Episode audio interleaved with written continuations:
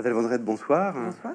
Nous sommes très heureux de vous accueillir ce soir à la librairie pour euh, votre livre Inconsolable. Alors, Adèle Vendrette, vous, vous êtes actuellement euh, directrice de, France Inter et euh, beaucoup d'entre vous ici, évidemment, vous ont écouté, entendu de nombreuses années sur France Culture. Vous étiez productrice et entre autres pour les, les chemins de, la philosophie. Euh, D'ailleurs, en juin, vous aviez fait paraître un, beau livre aux éditions Hercher, reprenant certains des, échanges autour des, des chemins de, la philosophie.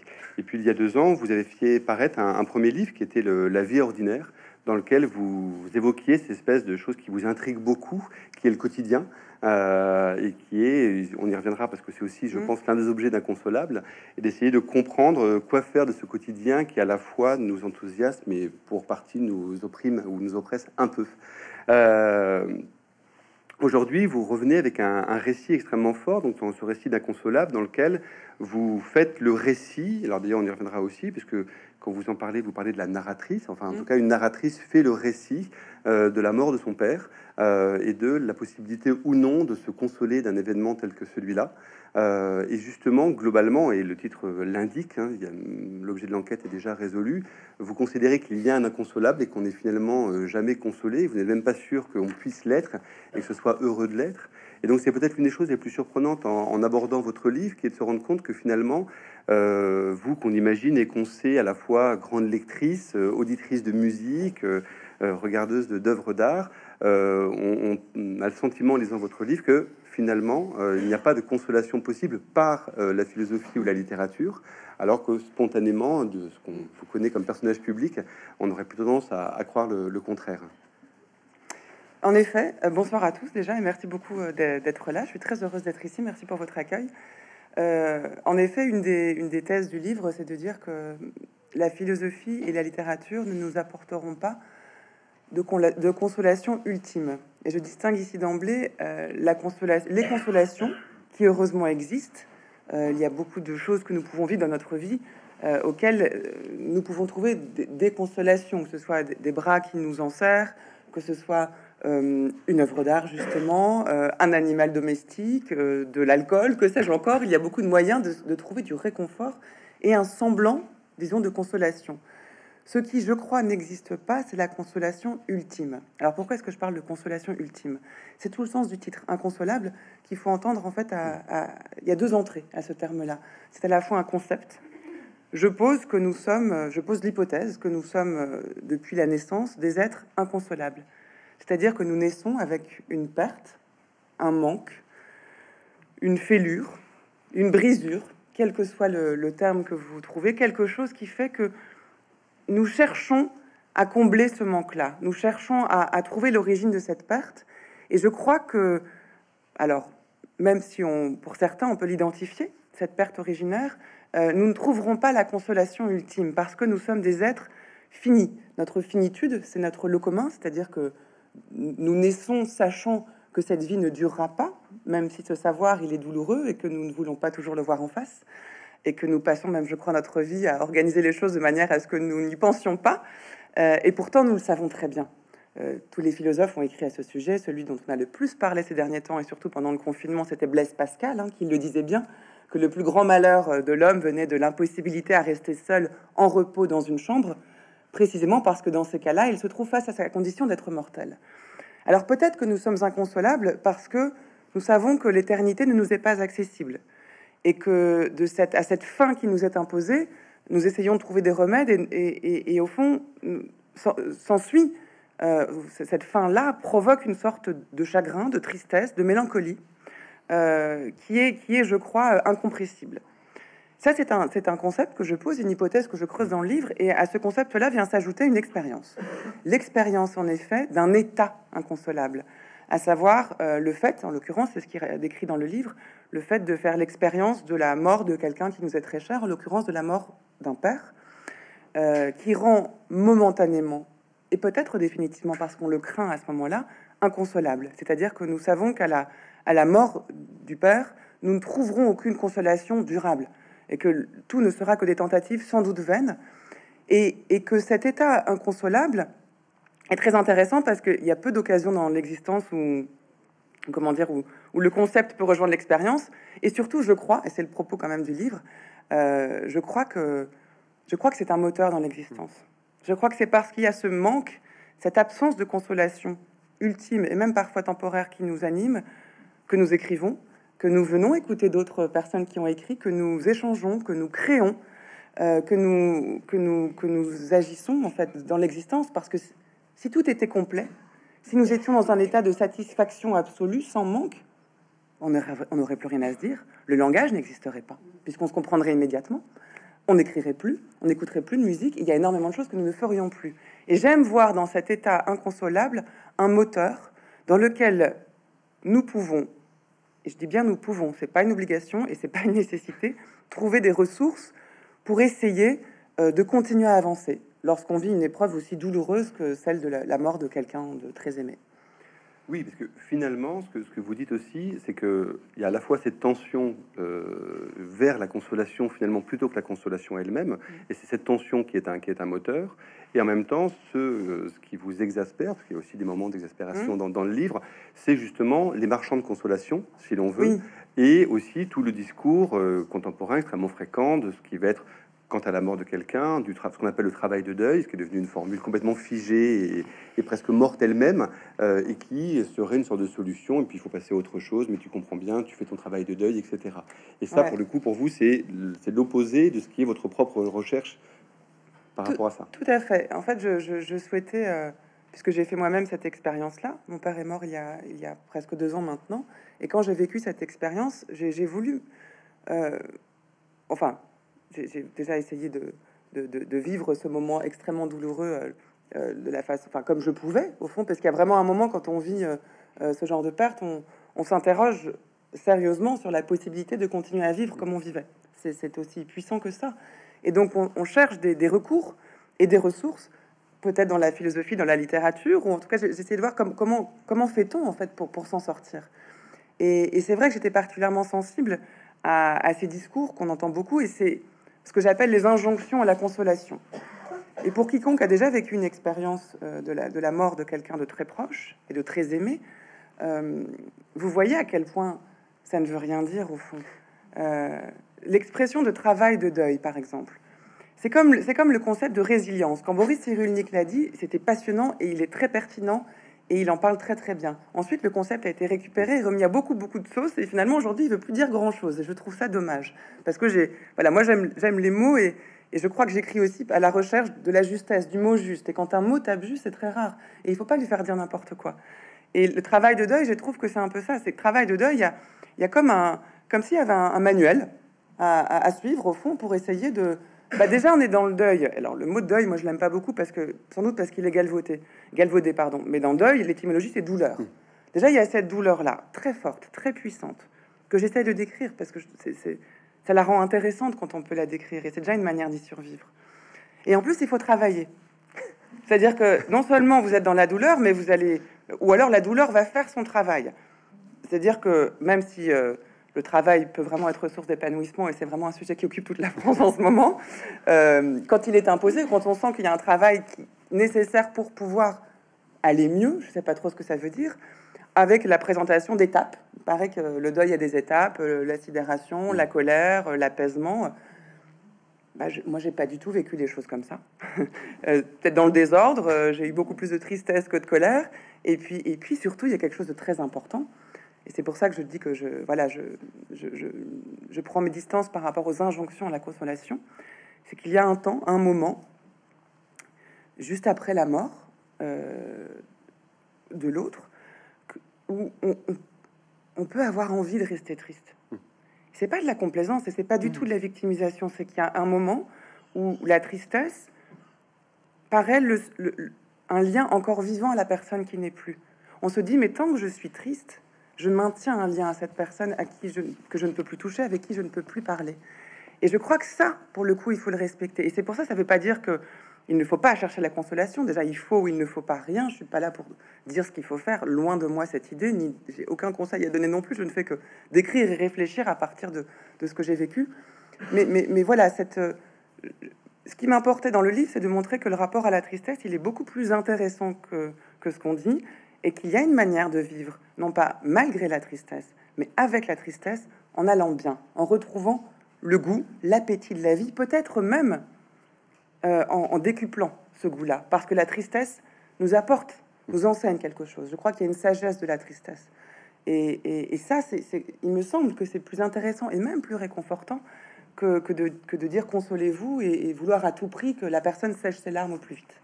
Oui, c'est ce que vous dites à un moment, vous avez une formule très juste en disant que les, les sentiments s'additionnent plus qu'ils ne se substituent au sens où euh, justement dans la, dans la tristesse, il y a un moment il faut vivre à la fois avec la tristesse et peut-être pour partie la joie qui peut revenir, mais il ne faut pas se dire, comme dans cette histoire d'étape, que à la tristesse va succéder la joie et puis le retour à la vie normale. Et c'est cette addition-là qui fait l'épaisseur de l'existence. Oui, et même son intérêt. Hum. Je trouve que l'existence humaine est, intéressante prise par ce prisme-là, parce que ça, veut dire qu'elle est faite de nuances, de complexité, et que d'un jour à l'autre, euh, les émotions, les sensations, mais aussi même, je crois, notre rapport au monde ne se ressemble pas. Et, je, les, visions trop réductrices de ce, que, de ce que nous sommes et de ce que nous pouvons être, comme les visions euh, normatives ou dogmatiques, m'effraient.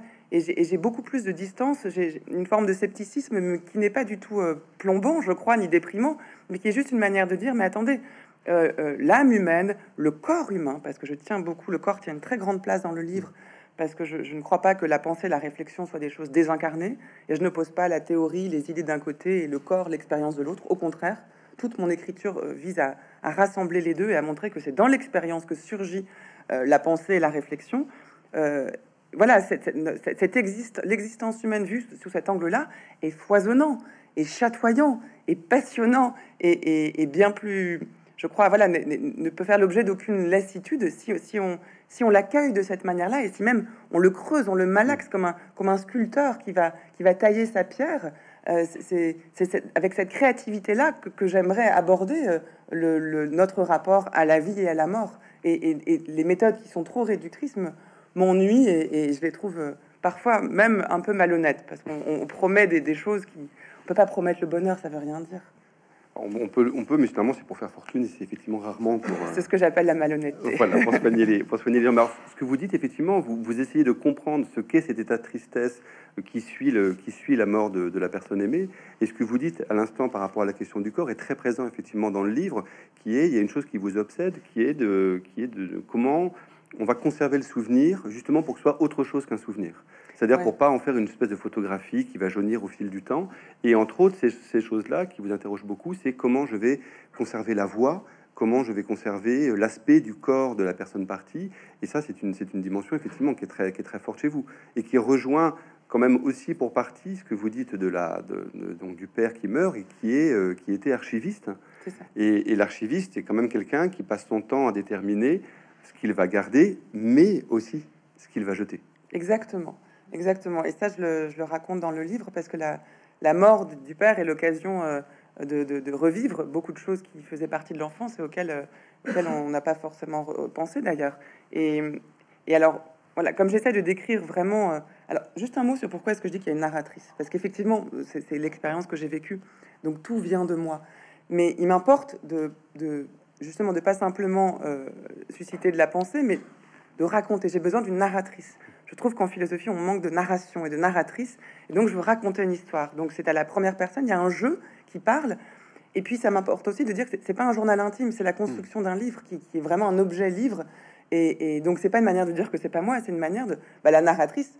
Euh, moi, je mets en scène des choses quand j'écris aussi. Donc, euh, euh, à partir de ce que j'ai vécu, je, peux proposer des scènes et, et, des, moments qui sont, qui sont parfois drôles, parfois plus tristes. Euh, mais donc voilà, d'où cette distance-là que, moi je mets entre, entre le, texte et, moi-même. Et donc cette narratrice, euh, quand le père est, mort, puisque le, euh, le livre commence avec... En fait, c'est organisé selon des saisons. Ça commence avec l'hiver, le père meurt à la fin de l'hiver, puis le printemps arrive avec toute l'insolence du printemps qui tout refleurit tout semble promettre que ça ira mieux tout de suite, alors que c'est pas du tout le cas. Et puis l'été, euh, l'été qui porte mal son nom parce que l'été, on se dit c'est le zénith, c'est le soleil, c'est magnifique, mais l'été, le mot même d'été indique que c'est déjà le passé, puisque c'est cet été. Euh, l'automne ensuite, ce qui est souvent associé à une saison mélancolique et de justement de, fin de l'existence, alors que j'y vois au contraire quelque chose de réconfortant, de très beau. Et puis l'hiver à nouveau, il y a comme un cycle qui apparaît, donc une année en fait. Et, quand, le, quand le père meurt donc, donc on, une fois que il y a la fin de vie, puis la, mort elle-même, et, la narratrice se dit, mais justement, et, ne veut pas entendre tous les discours de consolation, toutes les tentatives de consolation que les autres ont à son égard. Je ne vais pas les énumérer ici. Euh, et, donc, elle, se rend compte, on lui dit, mais ton père n'est pas... Enfin, ton père, il est encore vivant, tu vas pouvoir continuer à parler avec lui, il est présent. Et, je n'ai en moi aucune, aucune présence de transcendance. C'est-à-dire que je, ne pense pas qu'il, je ne pense pas qu'il y ait une vie après la mort et je ne crois pas en Dieu. Et je ne crois pas qu'on puisse dialoguer avec les personnes qui, qui sont mortes. Et c'est bien que la fin est vraiment la fin absolue, radicale. C'est une extinction. Même si le klaxon essaie de m'indiquer que c'est pas vrai. si je maintiens mon propos, mais je respecte absolument ceux qui ne pensent pas comme moi. Et, donc à ce moment-là, on lui dit mais tu, voilà pense pense à ce je sais pas quelque chose comme pense à tes souvenirs ou as tes souvenirs, il est encore vivant dans ton mm. cœur. Et je le dis à un moment, je dis mais les, les souvenirs, je n'en veux pas parce que si c'est tout ce que j'ai, ça veut bien dire qu'il est mort. Il y a comme une, stupéfaction, une sidération au fait même que quelqu'un, et donc que son père, puisse être mort. Et, ça, c'est difficile à, on ne peut pas se représenter ce que ça veut dire. De même qu'on ne peut pas se préparer. Beaucoup de gens pensent que quand on assiste à une fin, de vie, on peut se préparer à la mort. Mais non, parce que c'est pas une différence de degré, c'est une différence de nature. Et, celle par excellence entre la vie et la mort. Et la mort est tellement un tel choc et un tel effroi, un tel vide, un tel gouffre, que, que, que tout le reste paraît euh, mineur et secondaire, y compris des souvenirs. Donc ces souvenirs-là, ils ont un rapport ambivalent, au fond. Parce que oui, c'est tout ce qui reste, et puis ils jaillissent, et en même temps, ça, ça ce ne sont que des souvenirs, comme la photo du père n'est qu'une photo, ce sera jamais vraiment lui, plus jamais, de toute façon, c'est ça qu'on a du mal à accepter. Et euh, au moment où j'essaie de décrire ça, effectivement, je dis que mon père était, un, était archiviste. Et, comme vous l'avez très bien dit, euh, je raconte des discussions que j'avais enfant, parce qu'en fait, on vivait aux archives. Mon père était euh, archiviste, il en a vécu dans beaucoup de villes différentes, et il y a beaucoup de postes d'archivistes qui ont un logement de fonction au-dessus des archives. C'est plus commode pour garder tous ces documents, ces kilomètres de, rayonnage. Et, donc, j'ai passé mon enfance à, aussi à, me promener entre ces documents, entre ces archives, et à demander à mon père, mais au fait, c'est quoi déjà un archiviste? Et, parce que la réponse est toujours plus compliquée, et je pense que j'arriverai pas à la donner complètement encore aujourd'hui. Et parce qu'en fait, un archiviste n'est pas simplement celui qui garde les documents pour les rendre accessibles aux historiens et aux chercheurs qui, par exemple, vont faire un travail de généalogie ou même euh, tout simplement essayer de d'écrire l'histoire en train de se faire.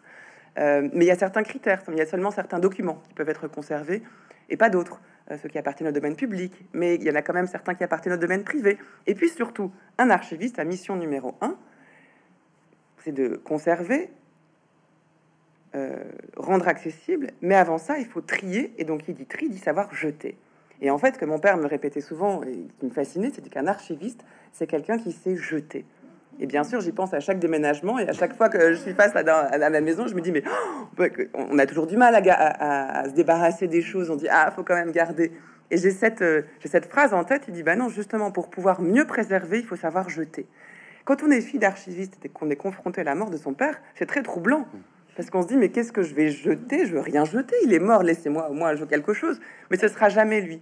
Et, en plus, même si je vais plus loin, euh, la, mort de quelqu'un, c'est vraiment la seule chose euh, à propos de laquelle il peut pas y avoir de tri, justement.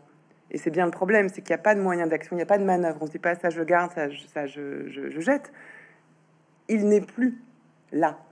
Et c'est cette absence-là qui, est, qui, est, qui, est, qui est innommable au fond, parce que et, puis qui est paradoxal. Une absence dit ce qui n'est pas, mais rien n'est plus présent qu'une absence quand il s'agit de quelqu'un qui, qui, vous manque autant au fond. Et, et ça, c'est des modalités bah, du présent, du passé, des modalités de présence et, d'absence euh, qui sont pas sans lien avec son métier, mais sous un registre complètement mmh. différent. Puis il s'agit pas de documents ni de l'histoire avec un grand H, il s'agit de, de lui et de, de ma petite histoire comme celle de toutes les personnes qui ont pu vivre la même chose. Mais ce que vous dites euh, explicite aussi très bien l'attention qui est, très présente dans le livre, qui est que la, mort du père crée une rupture. Alors d'abord, c'est effectivement l'éruption de la finitude, mais c'est une rupture dans le temps, mais dans un temps qui n'en finit pas de revenir. C'est-à-dire qu'effectivement, ce retour des saisons qui fait qu'on passe de mm. l'hiver au printemps, etc., euh, il faut l'admettre, il faut le supporter, parce qu'elles vont revenir, et le cycle va continuer, on va faire le cercle comme ça, mais ce cercle, à un moment, est interrompu. Et en même temps, ce que vous dites, c'est que en même, les émotions que vous éprouvez passe à la, à la, mort du père, sont aussi, il y a aussi un tourbillon. À un moment, vous dites, je suis déboussolé. Alors, être déboussolé, on peut l'entendre aussi là, de, plusieurs façons. C'est vous êtes déboussolé comme une expression triviale, courante. Mm. Et c'est aussi le, le, est-ce que le père est la boussole quoi? C'est-à-dire que est-ce qu'à un moment qu'on est privé de son père, il manque un nord, il manque un voilà. Si on part dans ce, type de signification là. Tout à fait. En effet, c'est la, la polysémie de, de, ce mot qui, qui, qui, est très qui est très féconde au fond et, et, qui renseigne sur le sur la manière dont la transformation euh, s'opère au fond, parce que vivre ce genre d'expérience, c'est transforme radicalement vraiment notre notre rapport aux choses, notre rapport aux autres et notre rapport au monde, puisque le monde ne change pas, mais il n'est plus là. Et en fait, ça change tout. Et c'est très difficile de, le nommer parce que rien n'a changé, hein, vraiment. Mais il n'est plus là. Et c'est comme si c'était le monde entier qui, qui se transfigurait et, comme si le monde entier avait digéré cette absence, que ça, peut créer comme un trou, une béance, mais hop, le monde revient et puis la recouvre très vite parce qu'au fond, à part euh, à sa fille, à ses enfants, à sa femme, à ses petits enfants, il va pas manquer autant. Et c'est très étrange de se dire ça parce que pour nous, le monde est désaxé, même plus que déboussolé, c'est désaxé. Euh, et pourtant, tout tient bon. Et, enfin, en tout cas, le monde tient bon. Et puis finalement, nous aussi. Ça, c'est aussi une, surprise, une découverte. Et en fait, ça, suscite toute une. ce que ça nous fait, c'est ça qui m'intéressait, ce que ça nous fait, ce que ça m'a fait, comment ça m'a transformé. Et ça m'a fait prendre conscience aussi, et, j'essaie de le décrire dans le livre, ce que ça nous dit de la temporalité. Et ça, j'y tiens beaucoup, et ça va avec votre question, parce que, le, au fond, on a une, représentation euh, assez linéaire du temps, puisque dans le, vocabulaire parle de passé, de présent, de futur, avant, maintenant, après. Et on a cette idée de la flèche du temps. Le temps est comme une flèche hein, qui. Euh, qui, part d'un point qui arrive à un autre, de la naissance à la mort, et nous, on est sur cette ligne droite euh, entre les deux. Bah, là aussi, ça fonctionne pas du tout comme ça. Vous l'avez bien remarqué, parce que selon ce qu'on est en train, la nature de nos activités a une conséquence directe sur notre rapport au temps. Quand on s'ennuie, le temps s'étire, il, dure des heures. Une seconde dure une heure. Quand au contraire, on est passionné, ça passe en une seconde. On ne voit pas le temps passer. Quand on attend euh, et qu'on redoute en même temps, quand on accompagne quelqu'un en fin de vie, le temps devient quelque chose de, une espèce de bloc rigide qui pèse très très lourd et qu'on se trimballe avec nous et est entièrement tendu vers cette attente. Euh, quand on attend un enfant, euh, il y a aussi cette espèce de bloc, mais très différent évidemment, puisque l'issue sera, sera inverse. Euh, et la narratrice fait l'expérience des deux simultanément. Donc vous imaginez que le, le, temps, le temps, et c'est ce que je dis, voilà, le temps fait des pirouettes au fond.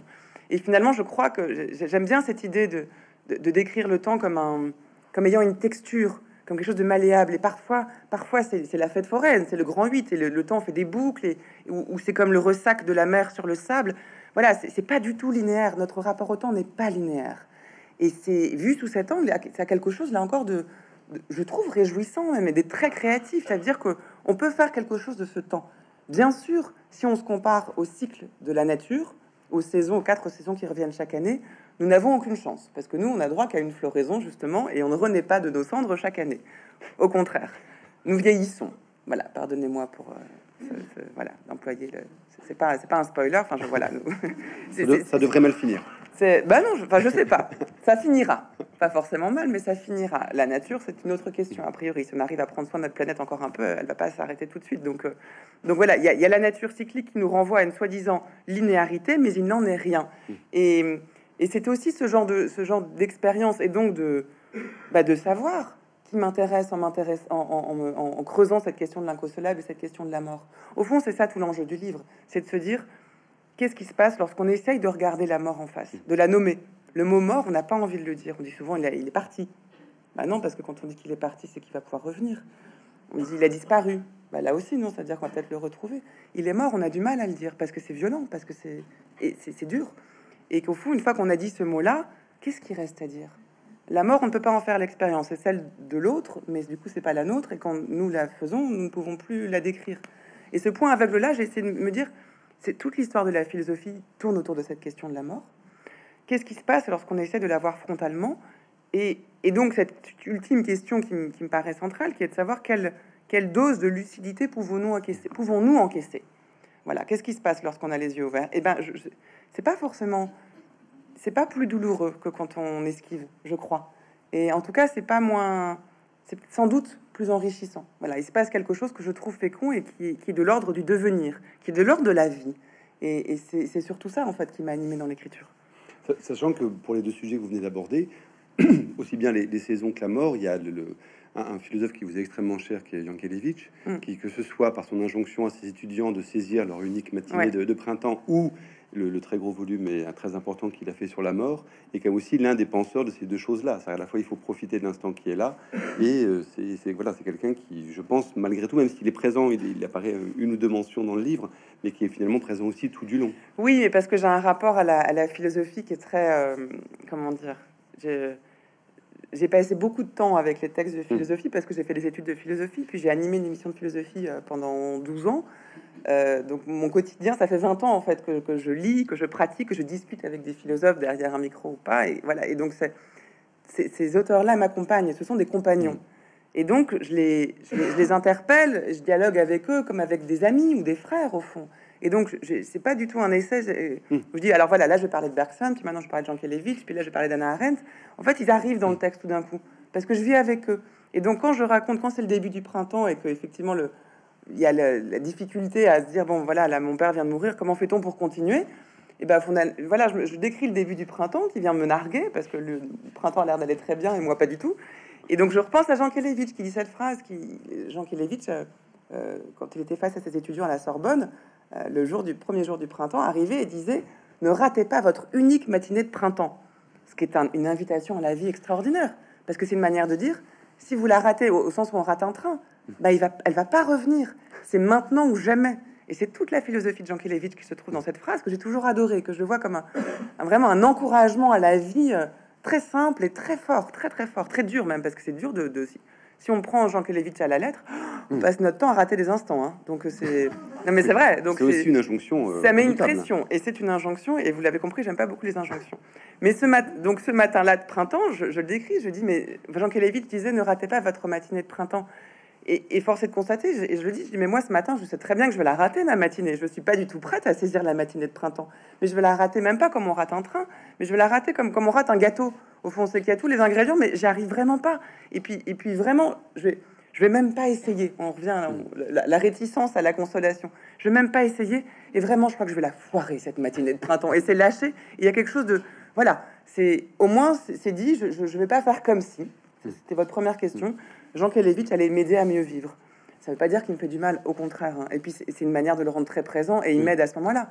Mais je sais que ça ne va pas me consoler à ce moment-là et je préfère être dans ce rapport d'honnêteté très vivant, au fond, avec ces, avec ces, personnes que je n'ai pas connues, mais qui, mais qui ont une telle place en moi qu'au fond, je, voilà, je les interpelle comme j'interpellerais euh, à une connaissance. Et ce rapport d'honnêteté, vous l'avez aussi par une autre base continue du livre, qui est la question de l'écriture vous dites euh, que vous pouvez rater le gâteau de votre printemps. Euh, et le livre, euh, à la fin, vous dites je n'arriverai pas à en faire un vrai livre. Mm. il y a cette dimension-là aussi. On voit que l'écriture en permanence, vous y revenez, parce qu'il faut y revenir, parce que finalement, il n'y a pas véritablement d'alternative mais que vous êtes dans une tension permanente entre une espèce d'injonction un peu de surmoi, on va dire à la Flaubert, il faut que tout soit beau, magnifique et pas dans le gueuloir, et puis le fait qu'en fait non, souvent c'est un peu décevant ce qu'on écrit, euh, et que contrairement aussi à une grande mythologie héritée du 19e, finalement on n'écrit pas si bien que ça quand on est très triste, hein. euh, et que le, malheur n'est pas forcément un très bon instrument de la qualité littéraire. C'est vrai. Enfin, peut-être que d'autres personnes me donneront tort. En tout cas, c'est l'expérience que j'ai faite. Vous avez raison, et ça, je le dis d'emblée dès la première phrase. C'est un, un, livre c'est un livre qui va rater. C'est un livre, euh, c'est une expérience déceptive. Bah, comment comment peut-on être satisfait d'un livre qu'on écrit sur la mort de son père? Mm. C'est impossible. Il ne peut pas y avoir de satisfaction ni de réussite en la matière. Et ça, je, l'assume tout de suite. Euh, ce qui permet d'interroger le rapport à l'écriture. Pourquoi écrit-on si on sait qu'on n'arrivera pas à trouver les mots? Euh, Là, au-delà même de l'expérience que je décris, je crois que tout acte d'écriture est un acte déceptif précisément par ce qu'on disait avant, si, si, on écrit parce qu'on mesure qu'il y a un écart entre le réel et nous, entre les autres et nous, pour essayer de combler cet écart, on sait aussi qu'on ne coïncidera jamais absolument avec le réel, qu'il y aura toujours un petit décalage. Et donc, en ce sens, il y aura toujours une petite déception. Et d'ailleurs, si vous avez pu, euh, je ne sais pas si vous avez des écrivains dans votre, dans votre entourage, ou si même vous-même écrivez, parce qu'on peut tout à fait écrire sans publier, et que d'autres personnes en lisent ce que vous avez écrit, parfois on a ce retour-là dire Mais non, mais c'est pas exactement ça. Mais pourquoi tu en parles comme ça C'est pas ce qui s'est passé? Ah, mais non, ah, là tu le décris comme ça. mais moi je le décrirais pas comme ça. Il y a toujours un acte où ça, ça, ça, ça ne coïncide pas. Et je crois qu'il faut faire son, deuil, pour le coup, d'une coïncidence absolue entre l'œuvre d'art et le réel, même si euh, certaines, voilà, généralement les, les œuvres qu'on préfère, que ce soit en musique, en peinture, en littérature ou en philosophie, sont celles qui pointent le plus justement. Mais je crois que écrire, c'est toujours une déception. Écrire, c'est toujours une forme de trahison aussi, parce qu'on ne on restitue pas les choses telles qu'elles sont. Et puis que l'acte même d'écrire, encore plus quand on écrit à partir de la mort, même si c'est beaucoup un livre sur la vie, euh, l'écriture, de manière générale, implique un, mouvement de retrait. Celui qui veut écrire, bah, il doit, il, peut pas le faire chez lui. S'il a des enfants, un travail, une vie, il peut pas écrire en, en s'adonnant à des tâches ménagères, par exemple. C'est impossible. Euh, donc, il faut qu'il ait un endroit. Et puis cet endroit-là, euh, il peut y aller à certains moments et pas, pas, pas, pas pendant qu'il travaille, pas pendant qu'il dort. Donc il faut qu'il ménage un, lieu, un endroit. C'est une lutte en fait d'écrire. Et donc l'écrivain est toujours celui qui, qui, se retire un petit peu du collectif et de la société pour écrire. Et parfois c'est un acte qu'on lui pardonne pas et qui agace. Vous savez, c'est la phrase de Philippe Roth, l'écrivain, qui dit euh, Quand un écrivain naît dans une famille, c'est le début de la catastrophe. Et c'est exactement ça, parce qu'on se dit, mon Dieu, mais qu'est-ce qu'il va écrire? Déjà, c'est agaçant parce qu'il ne peut, pas venir euh, euh, manger avec nous parce qu'il est en train de finir son chapitre, il peut pas venir euh, faire un jeu de société parce qu'il est en train de finir son chapitre, etc. Il pense à autre chose quand on lui raconte quelque chose d'important, puis il est en train de... Il dit, ah oui, puis en fait, il pense à autre chose, il prend une note parce que... Il prend des notes parce qu'il a une idée pour son prochain livre. Enfin, voilà, c'est infernal de, vivre avec un écrivain ou de qu'on soit un parent, un enfant ou un compagnon ou peu importe. Donc ça, voilà. Écrire, c'est tout ça. C'est déceptif. C'est souvent une forme de trahison. C'est jamais exactement ça. Ça agace.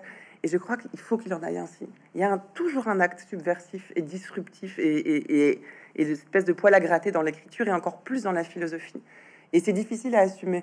Mais moi, je me suis dit, je vais l'assumer dès le début du livre, comme ça, au moins, j'aurais réglé mes comptes avec mon honnêteté et, je ne ferai pas de fausses promesses. Et après, bah, naît le livre qui naîtra, hein, de toute façon. Avec la, question qui peut se poser, parce que pour le coup, là, c'est une question qui touche à la fois votre travail, mais aussi l'objet autour de la, la, question de la mort du père, qui est, dans ces cas-là, aussi même le sens même de la publication.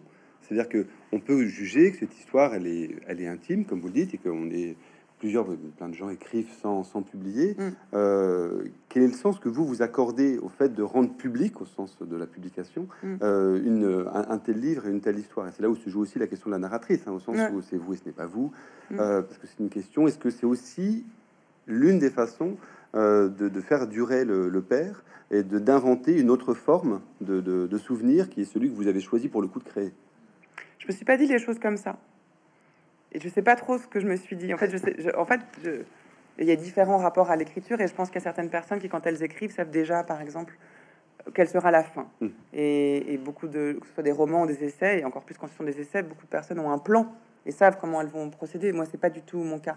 Et je crois que euh, il y a une partie de l'écriture qu'on ne contrôle pas forcément et on écrit aussi avec ce qui nous dépasse. Et, ça, c'est sans doute incompatible avec euh, une, rationalisation du projet d'écriture en disant je vais écrire pour ça. Au fond, il y a quelque chose qui m'a conduit à écrire ça. Y a, je fais partie de ces gens comme et on est très nombreux hein, qui ont besoin de de, encore une fois de, chercher le mot juste pour décrire ce qui est, comme si si on l'avait pas trouvé, il manquait quelque chose. C'est très bizarre hein, parce que vraiment on se complique la vie. Hein. la vie serait plus simple et en plus, et c'est pour ça que vous parlez de Flaubert, je le cite. Quand quand on est, et c'est mon cas, quand on en plus on est on a un goût pour l'existence, on a, on a envie de profiter de, tout ce que la vie peut nous apporter, vraiment un appétit. voilà, moi, il n'y a pas une seule fois où je me suis pas sentie heureuse d'être en vie. Bah, écrire, c'est autant de, d'heures passées à, moins vivre quelque part, à ne pas faire de plein d'autres choses que je voudrais faire. Et pourtant, je le fais. Et pourtant, je déplace des, des, des, murs pour pouvoir, pour pouvoir écrire. C'est que ça correspond à quelque chose qui fait que ma vie ne serait pas la même si je n'écrivais pas.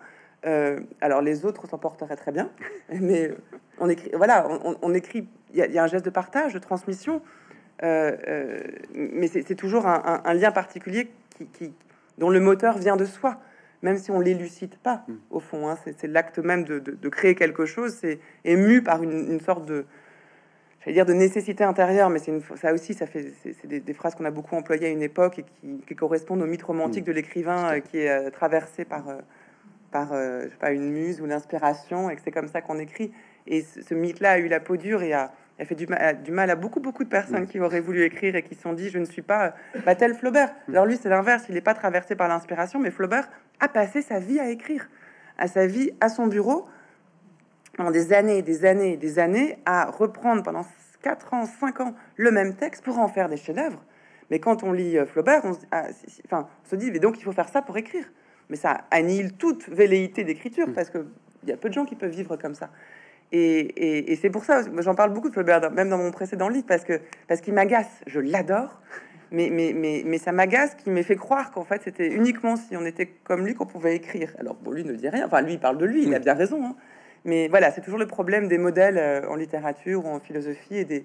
Genre, on en revient au dogme, on se dire mais c'est comme ça ou c'est rien, alors qu'en fait il y a une infinité de façons de le faire et d'écrire. Oui, puis, vous citez sa, correspondance à un moment qui est vraiment aussi l'une des choses les plus formidables qu'on puisse lire, la, correspondance de Flaubert. Et il n'est pas, il est pas forcément prosélyte de sa méthode. Il dit que ça marche pour lui. Puis il en souffre et, tellement. Et puis voilà, il passe comme de très nombreuses pages à se plaindre et à il aimerait bien vivre malgré tout. Et, d'ailleurs, il le fait parce qu'il fait de nombreux voyages en Orient ou alors, comme beaucoup, je crois que Flaubert est un grand inconsolable. Mm. Et comme beaucoup d'inconsolables, euh, c'est un grand jouisseur. Mais un jouisseur au sens presque animal, parce que c'est ce qu'il raconte dans sa correspondance. Hein. Ce sont des choses très très fortes, sexuelles, orgiaques, mais aussi avec la nourriture, avec voilà, il, il, a, il est dans la démesure, dans l'épicurisme au sens le plus démesuré, enfin le sens mal compris, mm. c'est-à-dire celui qui qui veut des plaisirs, des plaisirs, des plaisirs au maximum. Donc c'est un grand jouisseur. Mais dans sa correspondance, justement, euh, c'est vrai que moi je l'aime beaucoup parce qu'on y découvre un autre Flaubert, celui qui dit je, alors que dans son écriture, il est, lui, alors moi je parle de distance que je mets entre mon livre et moi, Flaubert, euh, il se noie, il ne veut pas apparaître, il, veut, il cherche l'écriture blanche. Hmm. Il le dit, il veut écrire un livre sur rien. Ce qui est, ce qui est, ce qui est génial comme phrase, parce que c'est en plus un des plus beaux textes. Mais, mais, mais mais ça veut dire qu'il y a une sorte de dépersonnalisation de celui qui écrit et qui va, au contraire, enfin, personnaliser les, personnages qu'il va créer. Donc il y a une entreprise dans laquelle il se lance qui est absolument passionnante, redoutable et dont il souffre énormément. Alors évidemment, là, on peut dire le, le résultat en valait la peine, mais c'est une, abnégation qui est, euh, qui est assez effrayante hein, et pas à la portée de tout le monde.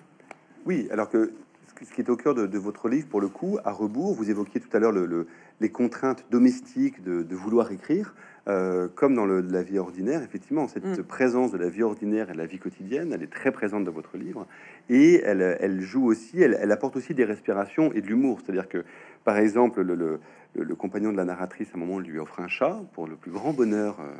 De la narratrice, un chat a priori relativement malodorant et peu sympathique, hein, comme peuvent l'être les chats parfois.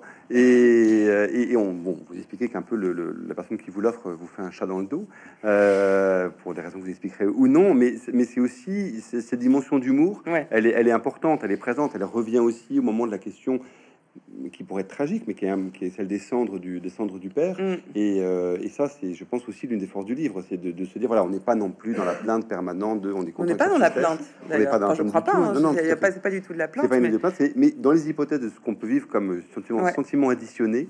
Euh, il y a aussi cette forme-là d'humour. J'y tenais beaucoup, euh, j'y tenais beaucoup, et d'où l'importance du personnage du chat, dont je vous remercie de parler, parce que c'est vraiment l'élément quasiment burlesque en fait du mm. texte.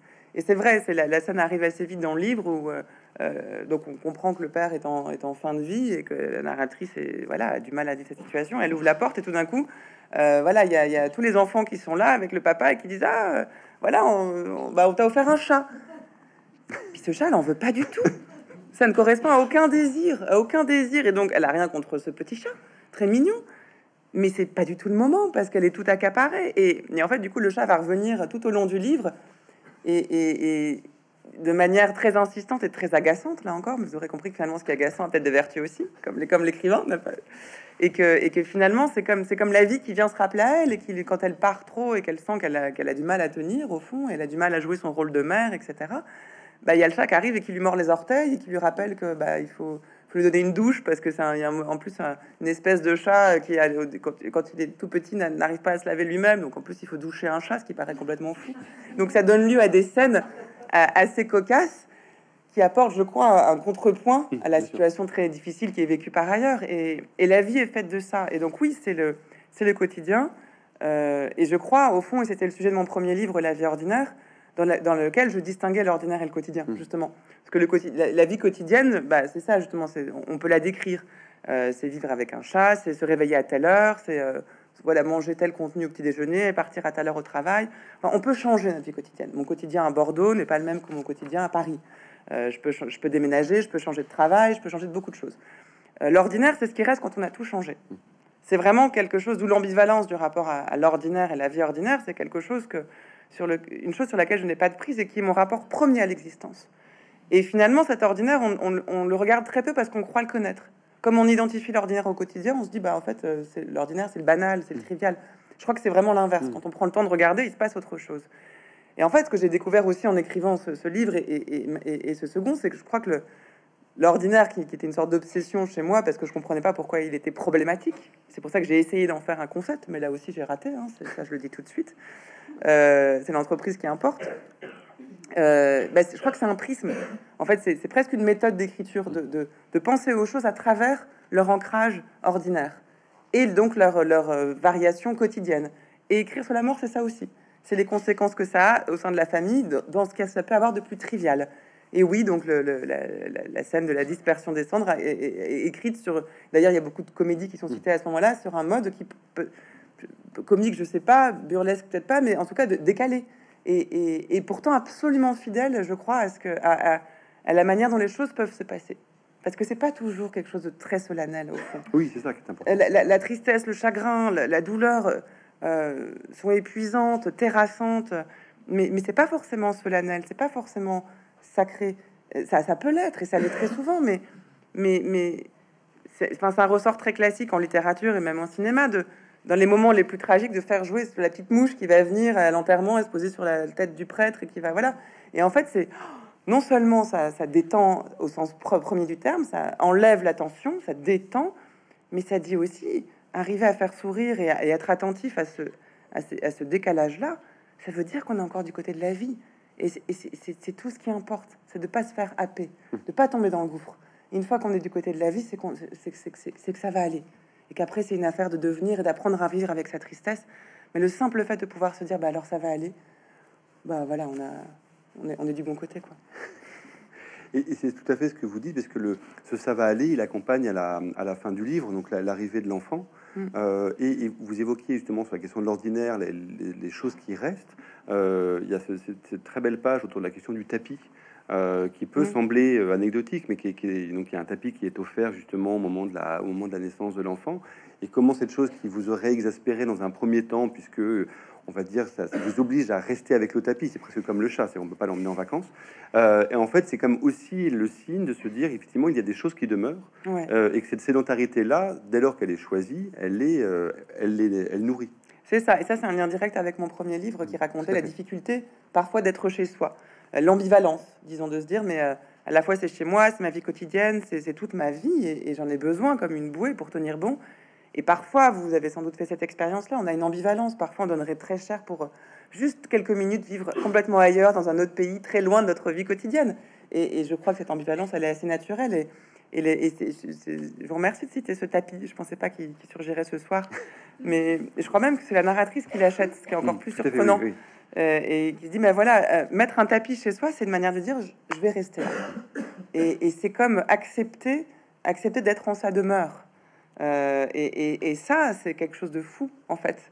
Parce que c'est accepter que la sédentarité n'est pas la fin de la transformation, n'est pas la mort, n'est pas, on n'est pas chez soi qu'on met dans une tombe, au fond. Ça peut être provisoire, ça peut être un refuge.